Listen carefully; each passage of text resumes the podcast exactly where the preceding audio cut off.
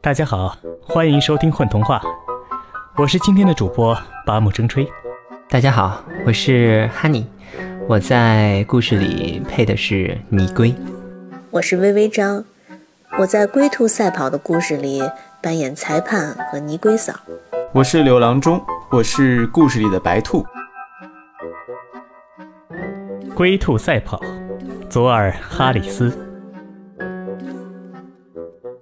一天，白兔正在路上跑着，碰见了泥龟。他们闲聊了一阵。白兔为泥龟在米兔太太家对他本人的帮助向泥龟道谢。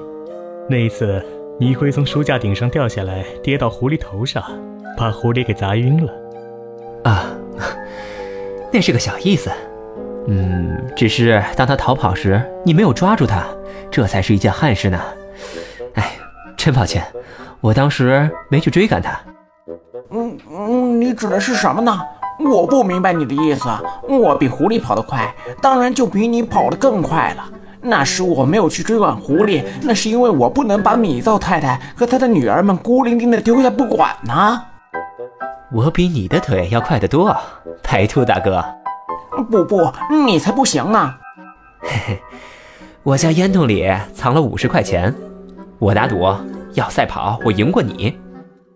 嗯，你有五十元吗？好，我也有五十元，咱俩去打个赌吧。于是他们俩各自回家取来钱，请来雀梅当裁判，把钱都交给了雀梅。他们量出了五英里的距离。并在每一英里的尽头竖起了一根里程杆。白兔决定沿大路跑，而泥龟决定穿林而过。米兔太太和她的女儿们以及所有的邻居都在终点聚集着。裁判员娟梅站在起点。白兔在脖子上系了一根缎带子，而泥龟也为赛跑做好了准备。可是他的脖子上并没有系什么缎带子。他是用另外一种办法为比赛做准备的。尼龟有个老婆和四个孩子，他们一家人的相貌太相似了，以至于没有人能够把他们清楚地区别开来。比赛开始之前，老太婆蹲在起点附近的树丛里，四个孩子分别藏在四个里程杆附近，而尼龟本人则藏在终点附近。时间快到了。裁判员掏出怀表，两位先生，你们都准备好了吗？嗯，好了，好了。裁判员发出起跑口令，白兔开始沿着大路奔跑，而泥龟嫂则悠闲地转身回家去了。雀梅腾空而起，沿途飞翔，以检查一切是否公平。白兔跑到第一个里程杆时。泥龟的一个儿子从树林里爬出来，也赶到第一个里程杆前。白兔继续跑，起初他没有看见泥龟。你在哪里呀，泥龟弟弟？在这儿呢，白兔大哥。白兔很高兴，因为他听见泥龟在他后面。他比以前跑得更快了，而那个泥龟 却回家了。白兔到达下一个里程杆时。另一个泥龟从树林里爬了出来。你在哪里呀，泥龟弟弟？在这儿呢。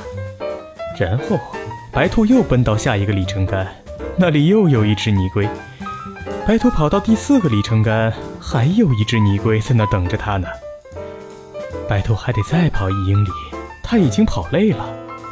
泥龟本人就藏在最后一个里程杆旁边的树林里，他估计火候已到。便悄悄地爬到树林边上，偷眼向大路上观看。他看见雀梅已经飞过来了，该冲线了。这样，他就从树林里爬了出来，从人群中挤过去，预先到达了最后一根里程杆，躲在杆子后面。白兔很快也到了，他停在终点上，四下望望，没看见泥龟。把钱交给我，雀梅，交钱。米都太太和他的女儿们都笑了。这时，泥龟不慌不忙从杆子后面转过来，走到白兔面前。如果你给我点时间，让我喘喘气的话，我将亲自去领钱。裁判员雀梅郑重其事的当众宣布了比赛结果，把钱交给了泥龟。泥龟接过钱，把钱包拴在脖子上，高高兴兴的回家了。比赛结束了泥龟却越学越聪明了。